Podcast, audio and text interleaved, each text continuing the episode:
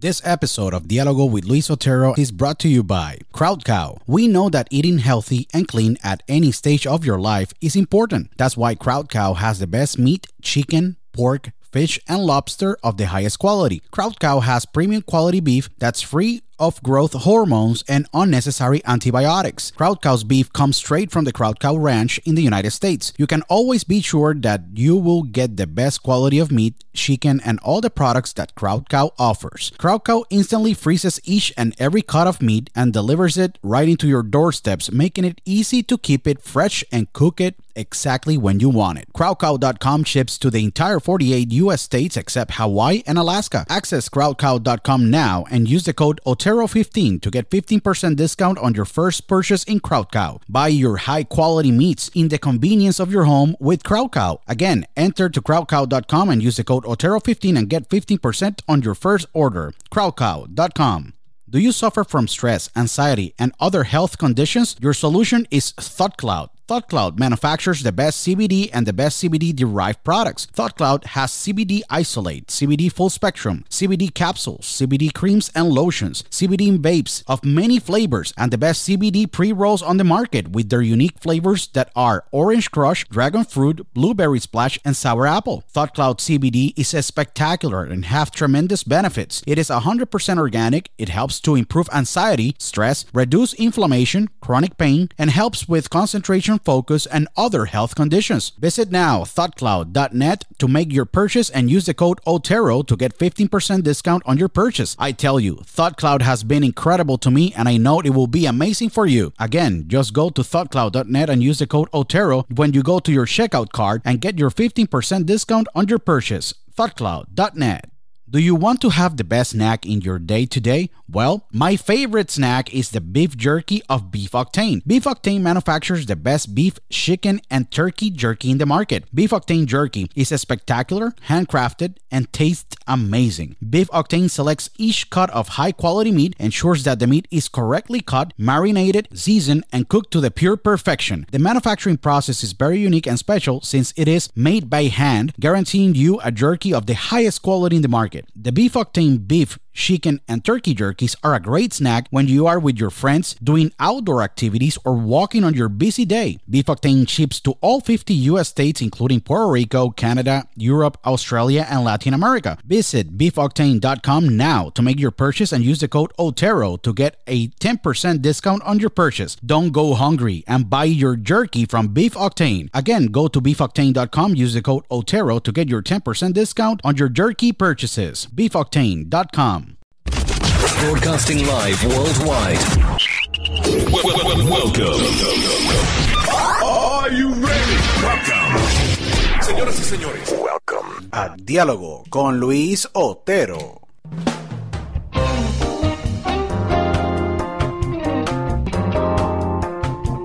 So, welcome to a new episode of Diálogo with Luis Otero. This is your host, Luis Otero. Thank you so much to all the over 100,000 listeners worldwide that we have in every single uh, month and every single episode. So, I want to say thank you to all of you.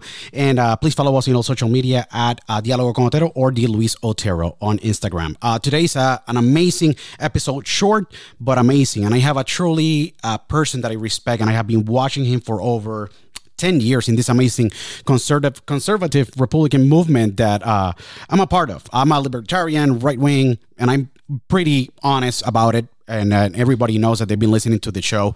Um, and I have today a tremendous uh, Puerto Rican American uh, with uh, roots in New York.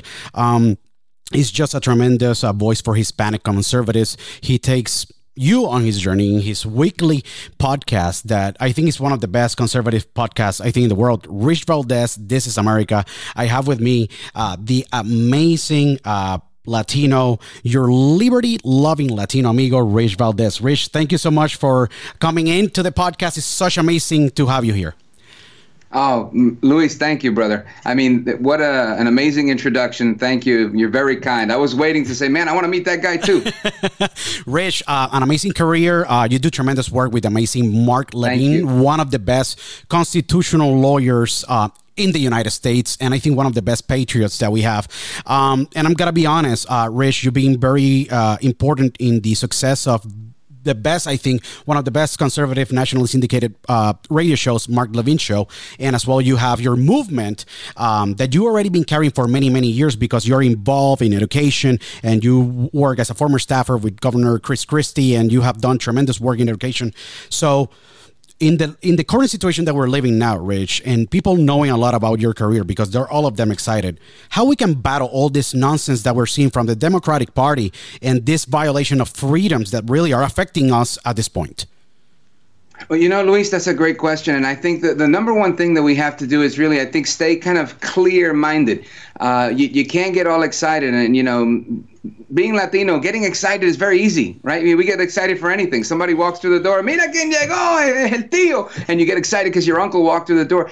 Emotion's a very big thing, and, and not exclusive to Hispanics. I think all Americans tend to to really uh, thrive on emotion, but this is something where we've got to realize emotions are at play, but we have to look at the actions that are at play. For example, we don't have uh, military in the streets. We don't have military in our homes. We don't have members of the, the, the left wing movement um, forcing things on us. They're using the rules to force things on us.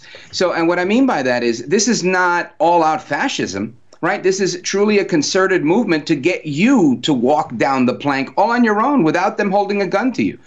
And a lot of people don't seem to, to see it the way I see it. But that's really the case, right? We don't have, nobody is doing, there's a book from the 1950s, I'll put it this way. It's called Not a Single Shot Was Fired.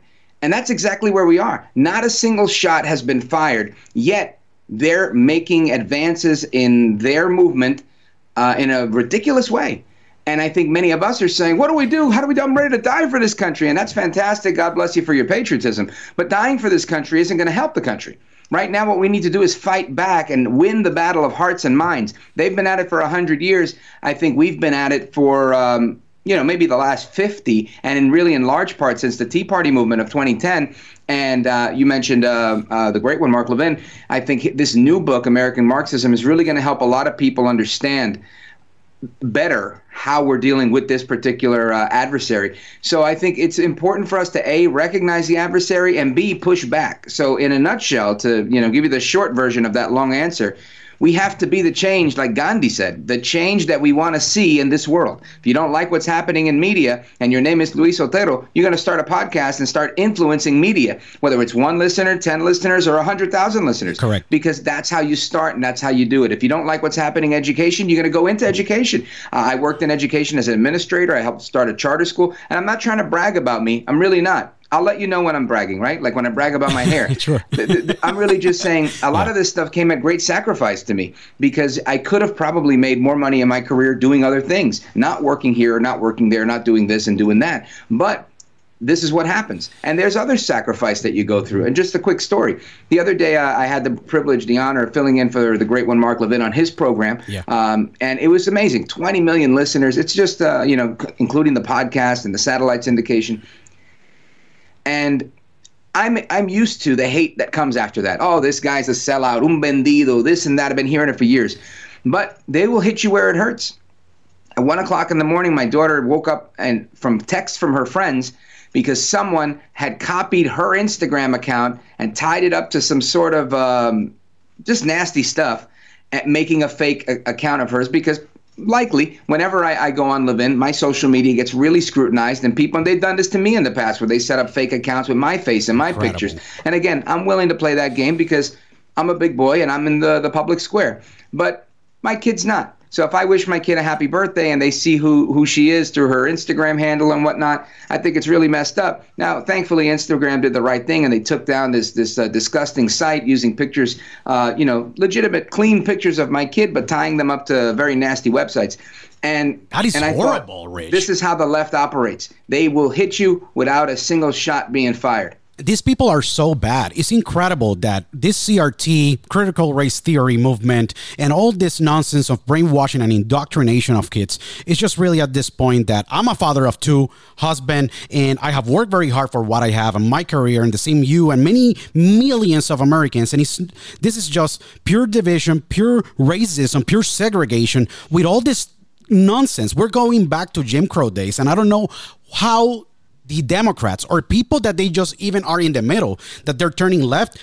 I'm like, I don't know how they just don't understand what they're doing here, Rich. How, and in your experience, quickly, how we can reach out to those people and try to bring them to the table, even though some of them they don't like to have conversations because that word, what you and I were having, doesn't even exist this day.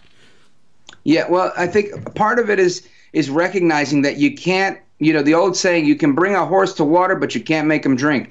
That's part of it. Realizing that there are some people that just will you cannot have dialogue with, right? And this is dialogo with Luis Otero. So you like to have a dialogue, and so do I. But when you're dealing with certain people, we can't change mm-hmm. everybody's mind. Correct. And and that's okay. I, I don't believe in changing people's minds. I believe in sharing my experience and my story and my truth so that you can experience it for yourself. But I also believe that in doing that, people will become more educated and equipped. But the bottom line is back to what I said before. We have to be the change that we want to see in this world. If we don't like something, we've got to change it. And that means getting help. So it, it, will require you going to your neighbor who might be a construction worker or a lawyer or uh, somebody who works in a bank or whatever it is and saying, hey, look, what do you think about what's going on lately? If they, oh, you're one of those crazy Trumpers, and go, yeah, well, you know, again, I think most people could talk to me for a few minutes and think, wow, there's nothing crazy about this guy. Correct. He doesn't seem very radical. But I do have some radical ideas, and I'll admit to that. I'll tell you one of the, my, my radical ideas. I think if your kids are in a public school, and you don't like what your public school district is doing, I think step number one should be to go to a school board meeting and speak out and say, you know what, I don't like what's happening. Even if you don't have kids, it doesn't take too much sense to say, you know what, what you're doing is wrong, what you're teaching is wrong. You're going to ruin the future of America by indoctrinating these kids with ideas that I think are bad, and here's why I think they're bad. Do some research, and if that doesn't work, you, you keep going. Maybe you run for a, a school board seat, uh, making that change, being that change. Now, if that doesn't work either, I guess guess what? What I learned when I helped to start a charter school in Jersey City, New Jersey, every dollar is attached to the kid. So if kids don't go to public school, public schools don't get as much money. And right now in Loudoun County, Virginia, you're seeing this all over the news everywhere. There's a, a, a big uh, conflict, constant conflict the parents are taking their kids out and the school board's losing millions of dollars in what they would get because these kids are enrolled in school. So you can do that as a parent as a taxpayer. Uh, you could urge other parents in your neighborhood. I mean the dialogue right? That it's that dialogue that this is what we do as humans. We have this conversation. Now the other part of what you were saying was uh, so again, just I want to finish that thought. Sure. Take your kids out of public school, homeschool them, Catholic school them, do whatever you want to do with them, but you can hit them in the pocketbook because that's what they're doing to us. Now, number two is I think we have to understand why is this happening. So I think Levin explains it really well again in American Marxism and again in Liberty and Tyranny. Um, th- these are really really good books to read because it, it's these are not his ideas per se. He's explaining to you from a, a large historical context how these movements came to be and uses his own expertise to break them down. And I think that's why there's so much value in these books. But bigger than all of that, I think one simple way, and I don't like to oversimplify anything because I think there's a lot of detail that's important to things, but God, right? God has been a central point of the whole existence of this country. We said we're getting taxed too much by the British, so, you know, tyranny, and we want to pray where we want to pray, and not to the Anglican Church, the Church of England this was a big deal and it sparked a revolution at least uh, you know again encapsulating in a very oversimplified Correct. way this is why we sparked this revolution. I'm not calling for a revolution now, uh, at least not a physical um, hot war type of revolution, but make no mistake about it. I think we're in a cold war of ideas, a battle of ideology, where not a single shot's being fired. So we have to fight back in an intellectual way. And we have to make sure that our children are prepared to go into this world. Now, a lot of people may not have children, and this is a point that I bring up on my podcast. This is America with Rich Valdez. I always harp on this. There are people like AOC, all out crazy. Now AOC, she's super something crazy. that she t- she's nuts. Oh yeah, that's what the AOC stands for. All out crazy. She has said that she's not going to have children, or at least is not considering doing it now because she's afraid the world is going to end in 12 years because of climate change.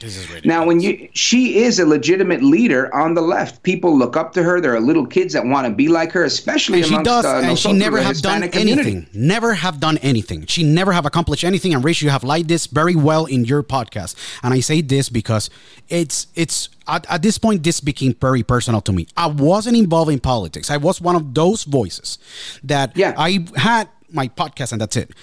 And this became very personal to me when I became a parent. And I start to listen to you, and you have inspired me and Levine and Limbaugh, rest, God bless his soul, and many Amen. others. And they really you guys wake me up and millions and thousands and millions of young guys like myself for what this country needs to do great uh last thing in this amazing quick Well, I interview want to finish yeah the sure thought that I sure was sure on, sure sure I think AOC is a leader uh, on the left. And with AOC being a leader on the left, I think something that's really important here for us to realize is that people are looking up to her. And when they're looking up to her, the left is willing to say, I'm not going to have kids. Guess what? You want to unseat a Republican congressman in Texas, a nice red state, or in Florida? All right, let's go. I'll move there with all my friends and we'll, we'll all share an apartment and we'll do what we got to do to beat one assemblyman, one congressperson, one mayor, one city council person. And if you think I'm making it up, read a book called The Blueprint. This is not a conservative book. This is a book written by uh, the Four Horsemen, uh, one of which is currently the governor of Colorado. And before that, he was a congressman. And I think before that, he might have been an assemblyman, if I'm not mistaken. And his name's Jared Polis. And they leveraged, uh, and this is just one example, but they leveraged in large part the gay community all across America from the days of Obama. And they said, we're going to have a 10 year plan to turn Colorado blue and they went at it and they raised money in San Francisco, in New York City. They raised millions and millions of dollars for commercials, all for one legislative district. One. Because they knew that if they won one, they could win another with that same formula. And this is exactly what they've been doing across the country. So AOC, her movement is the climate people. The uh, I like to call them the climate crazies, the all-out crazies. So this we have to be aware of what they're doing and how they're doing it. And I'll tell you, the answer is not just to sit there and complain. A lot of people tell me uh, the, the criticism that I get is, well, Rich, it's great. Everybody wants to complain about these things. We know there's a lot of problems. What are we going to do about it? I tell them we've got to dig a little deeper. You know, and again, to bring up Levin's book again, because uh, this is something that I've learned uh, being a kind of student of his uh, for many years. Sure. I can tell you that Levin always says, it's not what are we going to do, it's what are you going to do, because I already know what I'm doing. And yeah, he led the Tea Party revolution in 2010 and was doing all those rallies. And now he doesn't do as many. He's older. He has a different life situation. He's busier. He's doing three TV shows.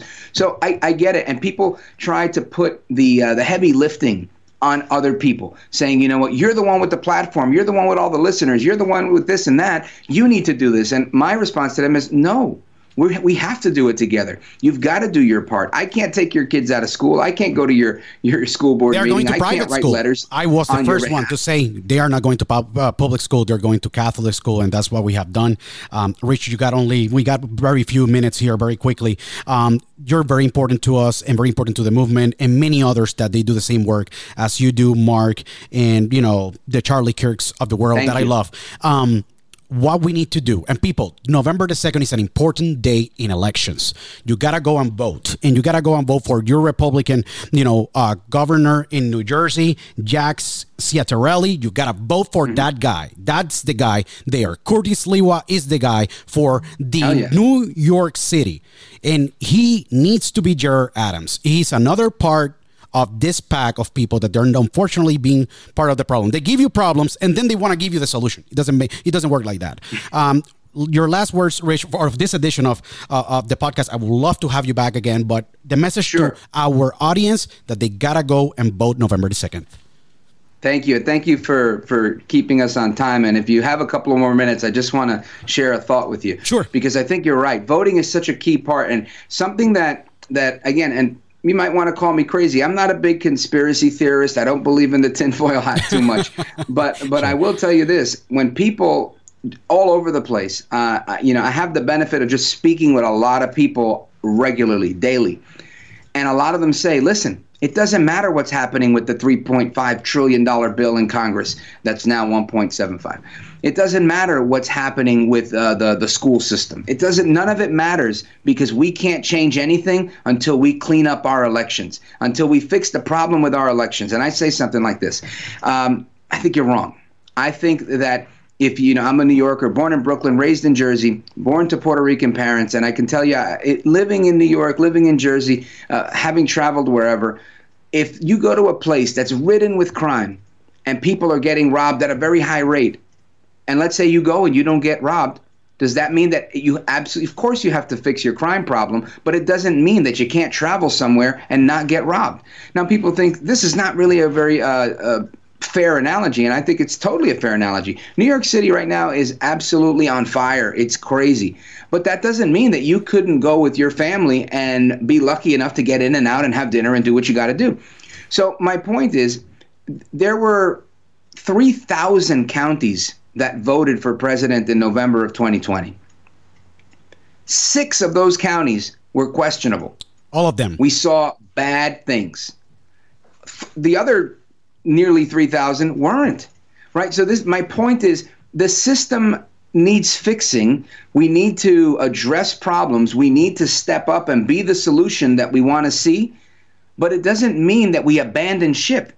You know, somebody was telling me, "Oh, the ship has holes in it. It's sinking." I agree. The ship is sinking. We need to plug the holes. Others say, "Forget plugging the holes let the ship sink and build a new ship. If you burn I don't down want America, to do that. you're never getting her back. I don't ever. want to do that. I don't want to do that because this is the best country in the freaking world. And I say it very clearly here. This country is the best country in the world. They really, you can do whatever you want in this country. Your effort, your desire, your passion, that's what you got to bring to the table. And as well, do the right thing. People that do the right thing, go, you know, places and we got to go places November the 2nd. We got to vote Republican. We got to vote for those people that really are looking after our kids and they're looking for the best interests of this country in the United States. And not only that, but just go to the school boards and go to your local, you know, mayor, local like school board and just fight back. We got to fight back. This is very personal because our kids are our future and they being manipulated and they being violated by just indoctrination of many horrible things that we all know because they're in social media and in the press. And we have to vote uh, on November the 2nd. Jack Ciattarelli in New Jersey. If you're in New Jersey, you got to vote for him. We got to get Phil Murphy out. He's the most corrupt governor I have seen in my life in New Jersey. In my in New Jersey, I have seen it. It's just horrible, everything. And the amazing thing is that the our James O'Keefe, Project Veritas, that you were a very key part of the success, you know, earlier in the days when they were starting. James O'Keefe doing God's work. They have exposed the campaign of Phil Murphy. Go to Project Veritas as well and just just watch those videos. They explained by themselves. Uh, Luis, uh, you know, one more thing I want to add to that is again, just to finish the thought on voting. Sure. Is I think you're right. It's so important that we go and vote because, again, this is not about you know, if there's a rash of robberies in your neighborhood, you don't uh, say sell the house Right? Burn the house down. You don't do that. You, you say, you know what, we're going to have a neighborhood watch. You go and you complain to the police. You say, I want a cop on my corner. I want a cop patrolling more often. That's where we're at. It's not time to abandon ship. It's actually time to actually vote like we've never voted before. Get more people. Get all the people that were like you that say, you know, I don't like politics. I don't get involved. I just want to feed my kids, go to work. That's the problem. The idea that we had fallen into of saying, you know what, never talk about politics, never talk about religion. Just mind your business. Keep to yourself. That's the That's problem. the problem. We we have to be out there. We have to be free to speak about what we want to do. Get in touch with our neighbors. Build a coalition. You may lose a few friends, but you may also gain an army. And when you have that army in your neighborhood, and then they say, you know what? Oh, there's a thing in New York, like there is yesterday, today, and, and today, uh, um, and probably tomorrow. These huge rallies. It was 20,000 people yesterday in Manhattan at City Hall protesting Bill de Blasio because of vaccine mandates. There's rallies in Trenton that are going on that aren't getting as much news because of what's happening in New York City. But you're right, Phil Murphy, he's a really good politician and he knows exactly what to say and when to say it to, to really kind of confuse people. Now, this is something that I think, you know what, we've got to be very cautious of this because de Blasio is an easily hateable guy. You look at him and you go, I can't stand this guy. But Phil Murphy's a very likable guy. Even if you don't like him on TV, in real life, I can tell you he's a very charming guy and people tend to like him. something Governor Christie taught me when I worked uh, in the Christie administration was it's very difficult to hate somebody face to face. That's so it's true. a lot easier to like them. Yeah. So politicians take advantage of that and they realize that. Now I'm not saying that we should go and hate the politicians. I think we need to practice our dialogue, right? Our dialogue in dealing with these politicians and dealing with the issues and you know seeing the mayor, seeing so and I'm guilty. Phil Murphy passed right by my house on July 4th in the 4th of July parade. I could not help but yell I'm voting for Ciattarelli, right? Yeah, of course. I don't know if that was the most polite thing, but uh, that's what I said. Now, when his team passed by, I was a little less uh, uh, restrained, and I told him Murphy sucks. Gave him a thumbs down. I booed. A few of my neighbors joined me, but most of the people were just like, eh, who cares? Politics is politics. And I think that's what we got to work on. Yeah. Making sure that people realize politics is not always politics. There are people that care. And we, we saw this with Trump. We saw this with Trump. He left his skyscraper on Fifth Avenue. He left uh, the beautiful palace that he built for himself in New York City. He took his supermodel wife, put all of his kids and their careers on the line for what? To go to the swamp, to get beat up, to get maligned, to get accused, to get this and to get that, and to lose half a billion dollars. He's not even on the Forbes list anymore. He's the only guy I know that went into Washington and came out with less money because he went there for to, to, to bring down the, the corruption. And that's what we have to focus on, bringing down the corruption. I know people get frustrated when they say, oh, Attorney General Barr didn't do anything. This one didn't do anything. I think I, I might have a little bit of immunity to some of that because I worked in government. And when you work in government, you see how disgusting the government really is Oh, yeah. and how justice is really an idea that you and I like to think about. It's kind of like puppies and unicorns, but it's not always real, especially with politicians. There's not a long list of politicians that have gone to jail for political Never. corruption, Yeah, but there barely. is a long list of corrupt politicians. So this is the problem that we have, but we can fix it by being the change that we want to see in the world. Not to sound too much like Gandhi. No, you are. It's truly amazing, Rich. Um, all the, what you have shared with us in this amazing episode. I really hope that we can schedule another episode again. The amazing Rich Valdez, everybody, the host of This Is America, one of the best podcasts in the world for conservatives Thank and you. tremendous tremendous content go to any platform of podcast listen to this is america with rich valdez as well. Just you know listen to rich um, and since he's very crucial part an important part of the mark levine show. He works with him and he's been a crucial part of the success of the show. Rich we thank you so much for what you have been doing. Uh, Thank we you. You're really appreciate uh, everything. Hope that i can see you in new york. I don't live that far from new york. I'm like an hour and a half away here in pennsylvania and we're rooting here for for Lou Barletta, uh, for the republican party. We want to we want him. Gotta vote. yeah we gotta vote for him and we gotta take tom wolf out that he, ha- he have harmed a lot of a lot of pennsylvanians and people like us you know? Uh, so again thank Don't you send so, them yeah. to Washington like you did with Rachel Levine. Oh my God, that was the worst move. He is he is he is responsible for thousands of deaths and is a very irresponsible and horrible individual that have put himself in the middle of this administration just to create more harm to our kids. I will never tolerate that. So, Rich, Te echo la culpa a ti because you're from Pennsylvania. don't blame it on me. Blame it on the ones that they voted. Don't blame me. I voted for Trump. Rich, thank you so much again. Uh, listen to Rich in every single platform. This is America, Rich. This is your house anytime. We'll love to have you back again. Thank you, Luis. Thank you to everybody in the Dialogo audience. Let's go, Brandon. Let's go, Brandon, all the way. El Baboso Biden. Thank you so much, Rich Valdez. Um, thank you to all of you. Uh, please go and vote November the 2nd. Uh, we got to take our country back and we got to keep pushing hard. Please share the word, spread the word. Go to Rich Valdez in his Instagram, share his episodes and his clips. And again, we'll see you guys next time in Dialogo with Luis Otero.